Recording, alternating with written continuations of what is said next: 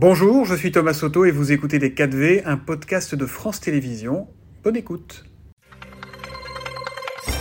Et bonjour Olivier Faure. Et bonjour à vous. Gérald Darmanin a rencontré hier soir les syndicats de police.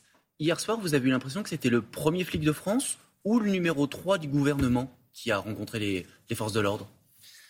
J'avais l'impression hier soir d'avoir un triumvirat devant nous. Et vous savez que dans la République romaine, le triumvirat, c'est pas un bon signal.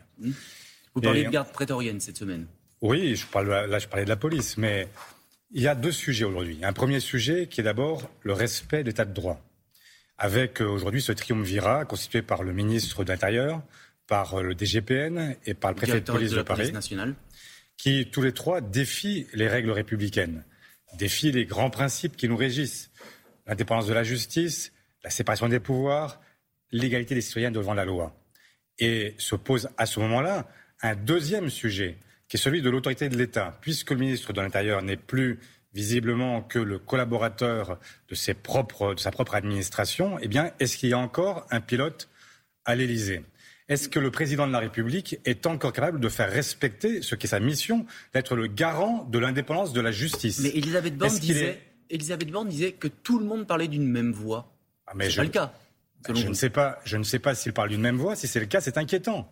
Pourquoi? Parce que vous avez aujourd'hui des institutions républicaines qui sont parfaitement remises en cause, assumées par le ministre de l'Intérieur, qui, comme le DGPN et comme le préfet de police de Paris, devraient démissionner.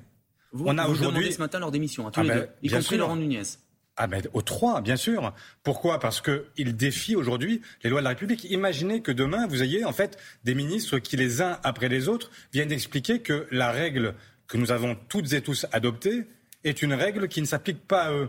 Comment pouvez-vous justifier le fait que vous ayez aujourd'hui une catégorie euh, de fonctionnaires qui n'acceptent plus de répondre de la loi et qui considèrent qu'elle précède d'elle-même, qu'ils précèdent d'elle-même, d'eux-mêmes, pardon? C'est quand même complètement inouï. Et donc vous avez là effectivement une situation qui est extrêmement grave, qui suppose que le chef de l'État s'en empare et qu'il rappelle quels sont les fondements de la République. Et je le répète, il est le garant de l'indépendance de la justice. C'est son rôle constitutionnel. Il s'en est emparé cette semaine. Dans l'interview ah ben. qu'il a donnée à France 2, il a rappelé l'émotion par rapport aux policiers, mais il a aussi rappelé que nul n'est au-dessus des lois. Ben, visiblement, le vous cadre est assez ben, clair le cadre qu'il a fixé devrait être rappelé dans ces cas-là à ce ministre de l'Intérieur, qui lui n'a pas entendu visiblement, qu'il était pourtant avec lui en Nouvelle-Calédonie. Et euh, visiblement, il continue à défier à la fois le président de la République, mais aussi la République. Donc euh, il y a évidemment un problème aujourd'hui, c'est qui est le pilote? Est-ce qu'il y a encore un, un chef de l'État? Est-ce qu'il est encore... Le chef de l'État, il y a quelques jours, nous a dit je veux de l'ordre, de l'ordre, de l'ordre. Eh bien, qu'il commence par mettre de l'ordre dans sa propre maison. Euh, Gérald Darmanin, vous pensez qu'il a son agenda caché, qu'il veut s'émanciper progressivement?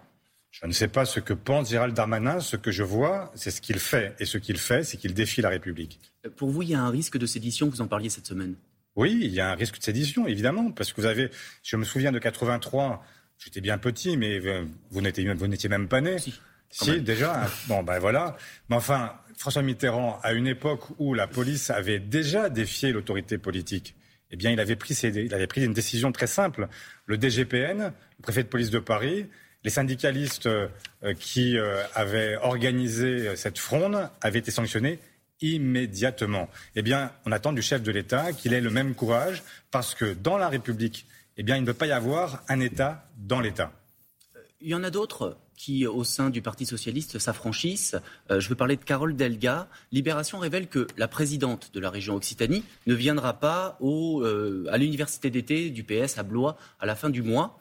Euh, ça vous embête qu'elle ne soit pas là?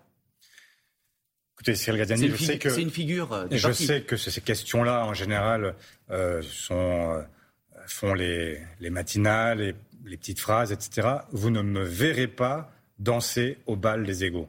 Dans un moment où nous cumulons les crises, où les Français sont tellement inquiets, je crois que j'ai mieux à faire. Euh, elle prétend ne pas vouloir apparaître à vos côtés. Je, la, cite sur une boucle je Telegram. je vous ai répondu. Je vous ai dit, en fait, vous ne me verrez pas danser au bal des égaux. Des prises de position minables quand elle parle de vous, c'est pour vous, c'est le bal des égaux quand même?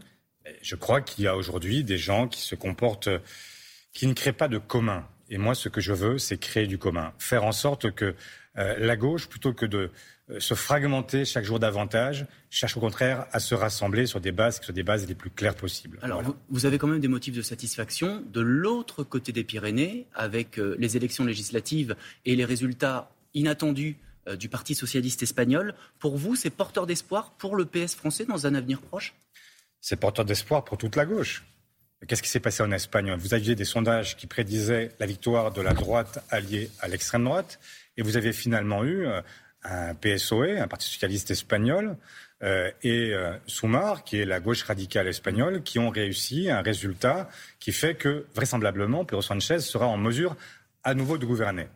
Eh bien, je pense que nous avons là, effectivement, matière à réflexion, et que nous devons prendre modèle sur ce que fait Pedro Sanchez et arriver avec une gauche qui croit à ce qu'elle fait, qui est une gauche vraiment de gauche. Et je rappelle le bilan exceptionnel de Pedro Sanchez sur le plan social, sur le plan économique, sur le plan de la dette. Il a été capable de faire en sorte de relever l'Espagne qui était très affaiblie avant sa prise de pouvoir. Et donc nous avons là effectivement un modèle qu'il faut suivre. Alors tout le monde ne partage pas cette position puisque Jean-Luc Mélenchon n'a pas tellement aimé la comparaison. Euh, il prétend que vous racontez des histoires quand euh, vous expliquez que euh, l'union finalement a, fait la force.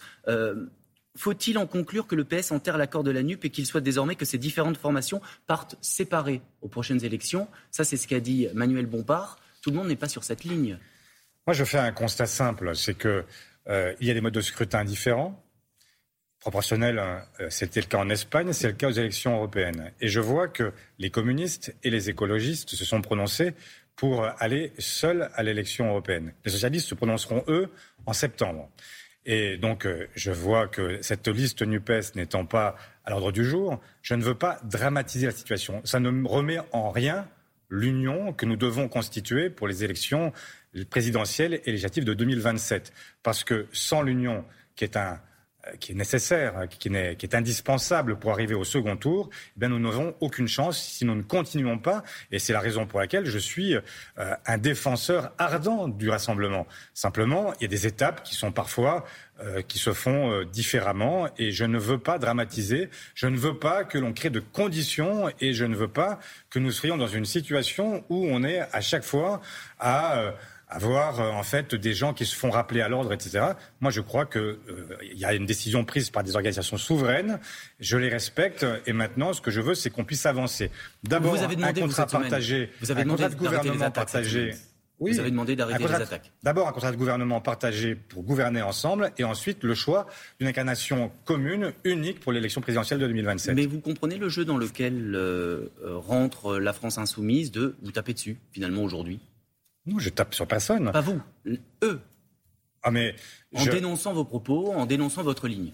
Écoutez, c'est simple. Il faut que chacun comprenne que dans une coalition, il n'y a pas l'alignement derrière un seul. Il n'y a pas une seule tête et rien, ne dépasse. Vous avez forcément dans une coalition des gens qui pensent parfois différemment et il faut en permanence chercher le centre de gravité, chercher à concilier les points de vue. Quand ça n'est pas fait, effectivement, on rentre dans des, soubresauts qui sont inutiles et désespérants pour celles et ceux qui euh, ont besoin de la gauche parce qu'on le voit jour après jour, ce gouvernement a choisi un cap qui est un cap ultralibéral, un cap qui est un cap de droitisation progressive de toutes les décisions qu'ils prennent, eh bien, pour que la gauche puisse à nouveau être à la hauteur du moment, elle doit chercher à concilier les points de vue plutôt qu'à chercher à caporaliser tel ou tel. Petit quiz, vous vous souvenez qui a dit cette phrase La dispersion entraîne la disparition? Non, je ne me souviens pas. Mais... Un ancien président qui s'appelle François Hollande. Eh ben, Finalement, il, avait, raison. Bien sûr. Vous lui donnez raison, là, aujourd'hui ah ben, Sur ce euh, point, bien sûr. Mais euh, je, crains qu'il ait oublié lui-même ce qu'il avait pu dire. Merci beaucoup, Olivier Faure. Merci, à, vous. Et bonne journée. C'était Les 4V, un podcast de France Télévisions. S'il vous a plu, n'hésitez surtout pas à vous abonner. Vous pouvez également retrouver tous les replays en vidéo sur France.tv.